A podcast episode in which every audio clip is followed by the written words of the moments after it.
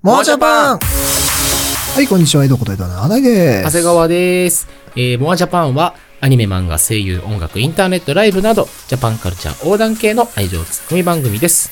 はい、ツッコミツッコミ。ツッコミツッコミ、いきたいと思います。前回は、アニサマ2022を、2日目を中心に振り返るという。はい、ちょっとね、駆け足で話したはずがめちゃくちゃ長かっ駆け足でも長くなってしまうぐらい。た。語りたいこといっぱいあったバんでッすタという、アニサマ、俺たちのアニサマが帰ってきたって帰っていうき、非常にあの、熱いはい。思いを持ってくれたんですけれども、別に超見たくなりましたし、あの、楽しみにしてるんですが、ええ、今今回回は私ですね、はい、あのーつよさんの。はい、今お勧めしたいなと思ってるのがありまして、ありがとうございます。はい、僕が今日お勧めしたいのは、アニメ、異世界おじさん。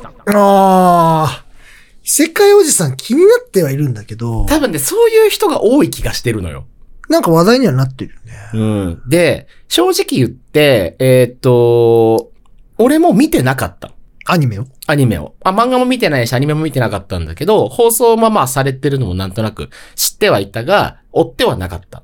けど、あの、たまたま、えっと、行った、あの、コンカフェ行った 時にうん、まあ、アニメ好きなことが多いから、はい。なんか今期何見てるみたいな話した時に、リコリスリコイルと、あ異ー。世界おじさんって言われたの。ほう。リコリコはまあわかる。まあ、あんなに喋ってるぐらいだしそうやな面白いのわかってるんだけど、異世界おじさん見てるんだってなって、なんでですよ、すごい面白いよみたいな話されて、ええー、と思って見たの。はめっちゃ面白い。い。え、どういうことおじさんでしょ あのね、何がおもろいかって、まあいろいろあるんだけど、まずそもそも異世界おじさんが何かっていう話をしますね。はい。そう。あの、ちなみに僕異世界転生もの結構好きですよ。あ、ほんと、じゃあ余計おもろいと思う。っていうのは、あのー伊坂おじさんってどういう話かっていうと、まず2017年の秋から物語が始まるんですけど、はい。えっと、これで、えー実は17歳の時に、まあ、イントロダクションのサイトに読みますけど、うん。えー17歳の時にトラックにはねられ、それから17年の間ずっと昏睡状態だったおじが目覚めた。おじが目覚めた。で、病室を訪れた老いの高文が目にしたのは、意味不明な言葉をつぶやき、異世界、グランバハマルから帰ってきたと話すおじの姿だった。はあはあはおじさんん。は頭がおかしくなっていた。絶句する高文だったが、おじさんは異世界にいた証拠を見せると言って魔法を使う。うん。おじさんの力を金に変えて食っていこうと心に決めた高文はん、身寄りのない彼を引き取り、ルームシェアを始めることに。はあはおじさんとの生活の中で聞かされる異世界での冒険談と溢れんばかりのセガ愛。あ。は孤独で過酷なおじさんの半生に、時には歓喜し、時には胸を痛める高文。動画配信業に勤しむ世代の離れた男二人、団地の片隅にて繰り広げられる新感覚異世界コメディという話なんです。なるほど。ツッコミポイントいっぱいありますね。あるんですよ。で、これ何がまあ面白いって、さっき異世界ものよく見るって言ってたけど、うん。異世界ものって、おじさんのも、おじさんが経験してることなんだよね。つまり2017年の秋なので、えーっと、実は17年目覚めてないから、うん。えーっと、要は17歳の時に、えー、おじさんはトラックにはねられてるんですよ。で、ここで異世界に転生するわけ。転生してるね。で、17年かけて戻ってきたっうん。はいていう話なんだよね。はいはいはい。つまり、えっと、その17歳のせ、まあ、少年が異世界で活躍する話っていうのが、いわゆる、まあ、リゼロとかもそうだけど、そうだね異世界転生ものじゃないですうか。ん異世界おじさんは、帰ってきた後から始まるんだよ、物語。うん。だかなるほど。ら今まで異世界ものっていうもののお約束っていうのが、みんなの中にある程度あるから、その変な状態が成り立ってるっていうう、んまあ、逆手にとってるか、メタ視点というか、、はいいはいはいはいうやり方なの。もうその設定が超、まずそもそもおもろいい。い。いね。で、まあ、実際その異世界に行ってる間、主人公たちは何をしているのかっていうこともあるわけうじんゃ。うんんうん。それ書かれないんだけどさ。うんうん。いや、だからトラックにバーンって跳ねられ慣たれて時の、あその本体は異世界にいる間何をしているのかってなった時に、あ、異世界ウイルスの場合はリアルに17年昏睡してるんだっていうこともそうなんだけどあ。あ、確かに確かに。だから、おじさんの中では実は17歳で跳ねられてるから、34歳になる17年間がバスッと抜けてるわけね。うんうんつまり2000年に跳ねられて、2017年に目覚めてるから、この17年実はおじさんは、あの、丸々抜けてるのよ。あの、現現実世界の話実世界の、その、し何が起きたかは知らない。知らないっていうことだ。で、ここでこの設定まで生きてきてて、さっきセガ愛って言ったけど、おじさんはセガのゲームが大好きなの。はいはいはい。セガサターンとかね。いいね。が大好きで、セガタさんしろ。そう、あの、 自分の、まあ、人生経験 というか、人生経験を語ったりするシーンがあるんだけど、それ大体ゲームで学んだことなのよ。おじさん、なんか、おじさん、基本的に今、古いオタクなんだよ。なんか、ゲーマーのオタクなるほどねなゲーの。マーだったんだ。セガ、セガの。セガ愛のあるゲーマーのおじさんなんですよ。あー悪いやつじゃなさそそうう。悪いやつではない。が、あの、まあ、いろんなことをゲームで学んできて、そんなにだから対人コミュニケーションうまいわけでもないみたいなうん設定もあるんだけどさ。で、そうすると、34歳になったおじさんは17年間ないので、うんちょっと17歳の頃の感覚を持ちつつ、まあ、異世界の17年間を過ごし、現実世界に帰ってくるから、ちょっとズレもあるわけよ。はいはい。日常とのね。だから、携帯欲しいっていう、まあ、携帯買うシーンがあるんだけど、うんおじさんスマートフォン知らないから、はい。そうだね。あの、こう、回転するカシャっていうガラケーうをわ買うー、の。懐かしい。持ってた。でももう、通話できないんだよ。シュンって。親指でやってた。ピュンって。でも電波ないから、もう、みたいもな。うないね。あれってだから 2G とかでしょそう、だから使えなくって、でもあれが欲しいっていうとか、そういうちょっとズレがあるわけ。はいはいはいそういうのもすごい面白くて、で、あとね、その、そのゲーマーおじさんのでは描写がリアルで、うん。やたらリアルなの、そういう、一個一個が。ディテールがね、抜けてる17年埋めるディテールがすごい、あの、リアルで、なんか、で、かつ、こう面白いのが、えーっと、こう、まあ、伊勢川内さんってその要は、帰ってきた、おじさんが帰ってきたところから、まあ、さっき動画配信業って書いてあったから、YouTuber になろうっていう話なんあ、ですよ。そういうことなのそこさっき聞こうと思ってたんだけど。あそうそうそなんうかお金稼ぎを。そう、お金稼ぎをするために、おじさんをつって例えばなんか魔法使えるから、で魔法は使えるのよ。魔法使えるんだ。使えるままで帰ってくるのね。あ、そうなんだ。そう。で火出せたりとか、まあ、いろんなことできるんだけど、うん。あの、それでおじさんの、えーっと、魔法で、なんかね、こう、空中に、まあ、スクリーンじゃないけど、映像をパッと出して、あの、自分が起きた17年間を、様子を見せるっていうことができるわけ魔法で。はまあ、動画をみんなで見るみたいな感じいで、はいはい。で、このおいの高文とか、と一緒に見るシーンがあるのよ。 おいさん、じゅその異世界で何してたのとか、どんな冒険したのみたいのね。あ、じゃあ見せ、見せてやるよ、みたいな感じで。こんなことそやうってたそんだう。で、とこう動画みたいに見せてくれると。はいはい。で、下にシークバーってすぐ戻したりするんだけど、飼育バーあるんだ。要は YouTube 見るみたいなシーンがあるんですよ、おじさん でね。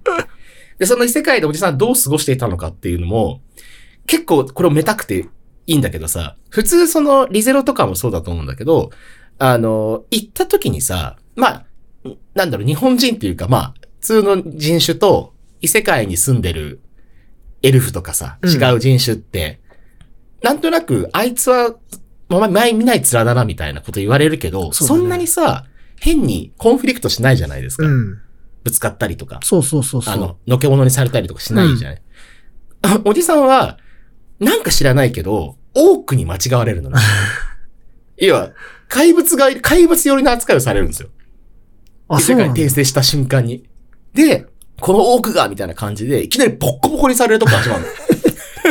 不憫なのよ。主人公感が全くない状態で始まって、で、しかも、その、ボッコボコにされて、なんか、見せ物小屋かなんかに売られるのね。えその言葉が喋れる多くみたいな感じで。やば転生して先は最強じゃないの最強じゃないのよ。で、神様が一個だけなんか能力をくれるっていう、てん異世界転生者にくれるっていうシーンがあるんだけど、まあ大体みんないろんな魔法を使うとかうんぬんまあまあまあまあ。言うんだけどさ、うん。おじさんは自分が喋ってる言葉が向こうに通じてないから、俺はその、なんていうのあで、向こうが言ってる異世界語もわかんないから、コミュニケーションができないのが問題なんだって考えたらしくて、その神様がなんか言ってくるときに、要は、言葉がわかる。翻訳能力みたいなのをくれはいはいはいっていうお願いをするのね。でその瞬間から異世界語が全部理解できるようになるんだけど、あの、これによって、自分はまあ無実というか違うんだって言うんだけど、まあ信じてもらえなくて、偽物側に売られますと。 それは変わんないんだよ。変わんないんだ。会話ができたところでで、いしらかれるもも、のは変わろらない牢屋にずっと閉じ込められてて、何それ不憫じゃん。めちゃくちゃ不憫なんだよ。で、もうほんと食べるものもほんと与えられないような、もうギリギリの、なんかあ 雨水、垂れてきた雨水をあれで飲まなかったら死んでたなーみたいなこと言うんだけどさ。やば。ギリギリの状態で行くんだけど、そのね、牢屋の中に光が一筋パーッと入ってきてて、自分の正気を保つために、その光にかずっと語りかけてたのね。 ゲームの話とか、今自分がこうでみたいな話をずっとするんだけどさ。で、それ続けてるうちに、あの、おじさんが持ってた翻訳能力がだんだん目覚めてきて、どういうこと光の精霊と話せるようになるのよ。おー。で、確かにその異世界の中では、あの、精霊の力を借りて魔法を出すっていう。ああ、なるほどね。ぽい仕ね組みなんだ。ぽいねそれ、それは仕組みなんだけど、はいはい。みんな、なんかその、炎の精霊とかにお願いしたら使えるようになるみたいな感じで、会話もしてないわけ。でも、おじさんは全ての精霊と会話ができるようにな るから、あらゆる魔法がそれで使えるようになったりするわけ。で、光を、光の剣をそれで手に入れて、牢屋から脱出するみたいな。でとにかくずっと不憫なわけ。全く勇者じゃないの、始まりも。ちゃくちゃウケんだ、それ。そういうなんか設定のメタさがいろんなところにこう生きてくるし、不憫なんだけど、で、もう一個あるのが、異世界では、でも、ツンデレキャラのエルフとか、おちょと。っとこうラブコメもあるんですよ。へえ。ラブ要素が、多くなのにそう入ってくる。オーク顔なのにオーク顔なのに。だけど、なぜかそのエルフだけは、オーク顔って言うけど、その邪険にしないみたいな。で、まあ、そのエルフが危ないところを助けるんだけど、おじさんは魔法で。っていうのもあって、あの、でも、オーク顔だけど、まあ、邪険にしない。うん。ツンデレエルフが出てくるんですよ。もうラブ始まってもおかしくない。ああ、なるほど、なるほど、なるほど。そういうことか。感じなんだけどわかってきたわかってきおじさんはゲームしかやってなかったから、17歳まで。恋愛できないのよ。たおーだからエルフのその、オタクだ。ツンデレのデレに気づけないの。はいはいだはいからはい。ラブが一向に始まらないっていう。で、それを、あの、映像で見てて、おじさんが、いや、このね、エルフが、俺にずっと突っかかってくるんだよ、みたいなうんことを言うんだけど、その、おいの高文たちはさ、これ確実にエルフが、おじさん好きじゃんってのもわかるなわるけほ。どね。うんだから、こんな思わせぶりな態度取ってるるから、おじさんなんでこれラブ始まんないのみたいなことにやきにするみたい な。でそう、設定がさ、うまいんだよね。すごいねなんか、うんあの、あ、あの、ギャルゲーのちゃんと主人公みたいな感じだね。うんうんなんかこんな突っかかってきてよ、みたいな。そうそうそうそう。いやいや、プレイヤーの俺たちはそんなの俺好きだから決まってんじゃん、みじたいな。っていうのを本当にやってる感じ。で、もうもう一個俺、そのエドに勧められるポイントあるとしたら、伊坂おじさん、こう、うーん、まあ、言い方変だけど、ちょっと低予算じゃねっていう空気を感じさせるものなのよ。アニメ話として、まあ、異世界ものとかあるじゃんとかもあるし、なんだけど、まあ、確かにそんな、あの、まあ、リコリスリコールみたいに、バキバキ動くぞ、うんぬんとかではないんだけど、透明もあったりとかするが、声優がね、無駄に超豪華なんでえ、すそよ。うな今度って新人さん多かったりするんじゃないのって思いがちなんですけのど、うん。全然そんなことなくて、まずそもそも主人公のおじさん小安武人さんだし、ええ小安さんなの小安さんで、で、その、一緒に住む甥の高文が福山潤さん。えで、藤宮っていう、あの、高文の、まあ、幼馴染みたいな女の子出てくるんだけど、うん。藤宮は小松美香子さん。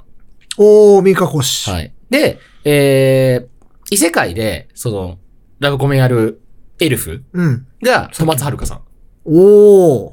で、もう一人、あの、氷の、まあ、妖精みたいなのが出てくるんだけど、はいはえーこの氷の妖精が、えー結城葵さん。い。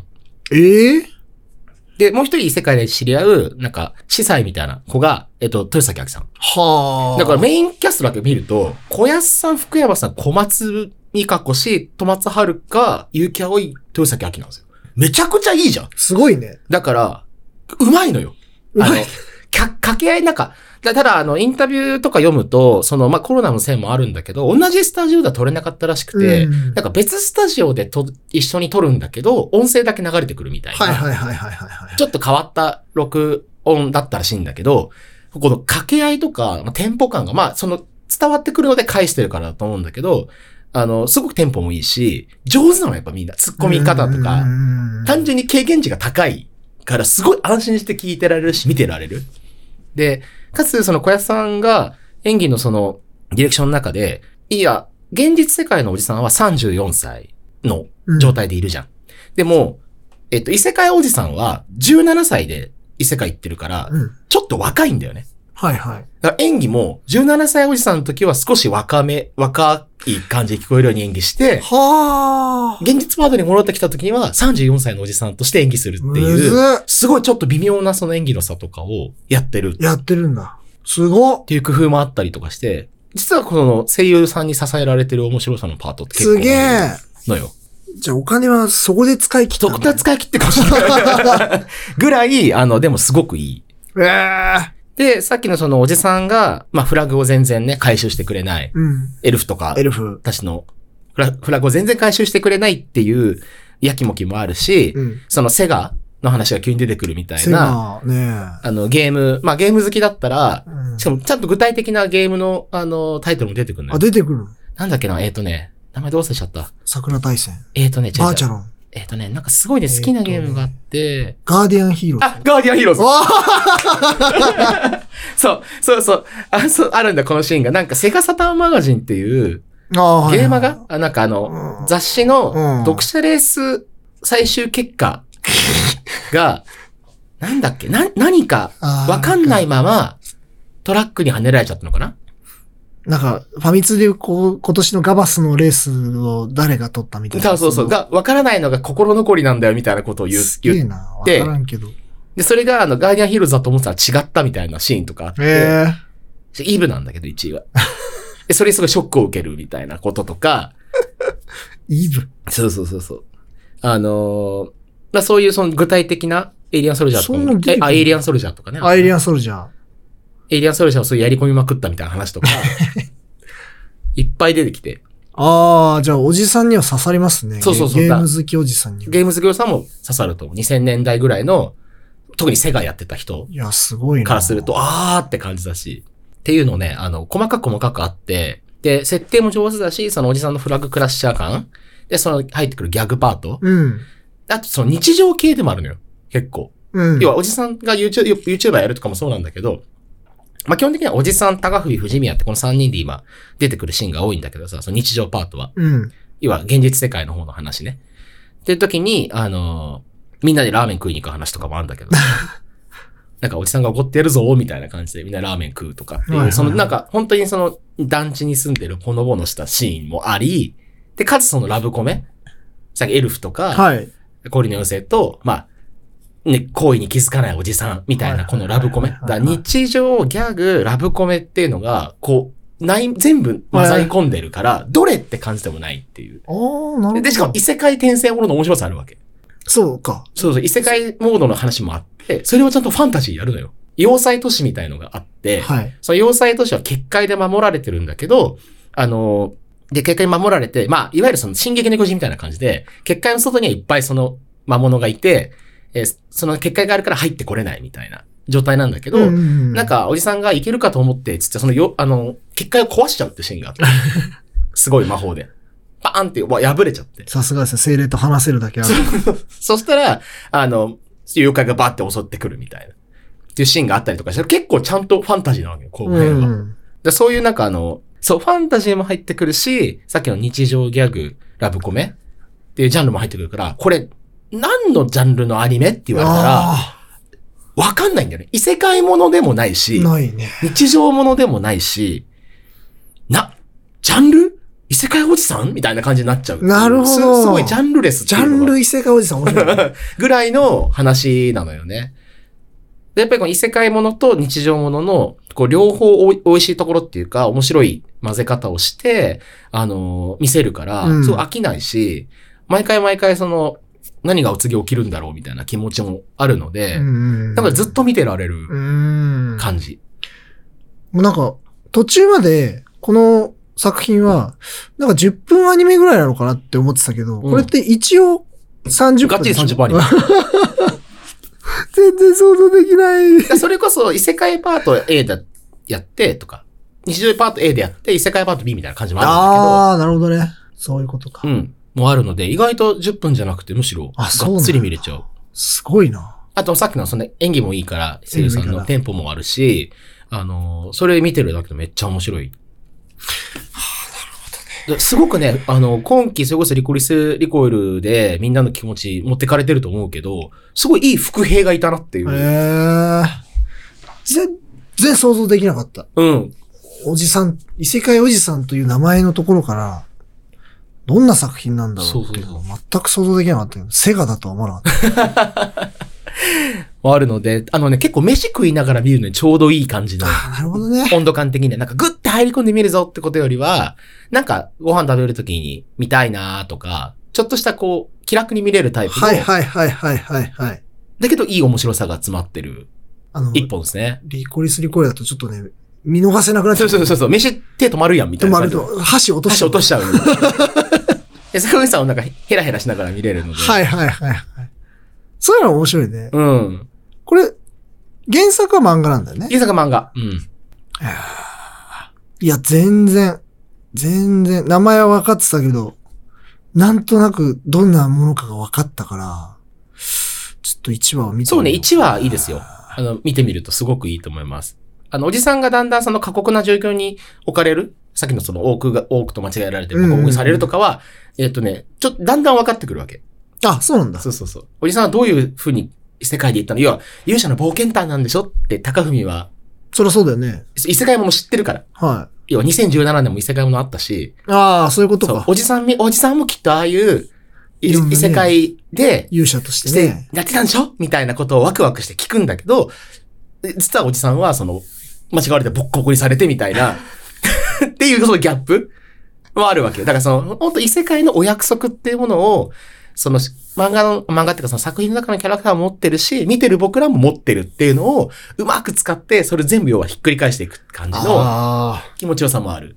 そうか、そういう使い方をしたんだ。異世界転生ものという。そうそうそうそうそうそう。面白いね。だから今だからこそ面白いうん。し、今だからこそ、まあ、できたそうだね。作品っていうことでもある。異世界ものってのはこんだけメジャーになったので、あの、単純に異世界でなんか頑張るっていうストーリーだけじゃなくて、それをこううまく使うと、こういうやり方があるんだっていう設定の妙も面白いと思うので、はあ。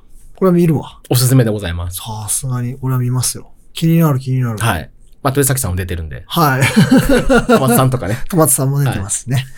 ぜひぜひ。いや、すごいわ、これは。ありがとうございます。はい。ということで、今回は僕がアニメ異世界おじさんを紹介させていただきましたんで、ちょっとまたぜひ見たら、ちょっと、感想をぜひいただけたら。ありリップします。がとうございます。それこんな感じで、 はい。ありまたお会いしましょう。ありがとうございますがと。うございます。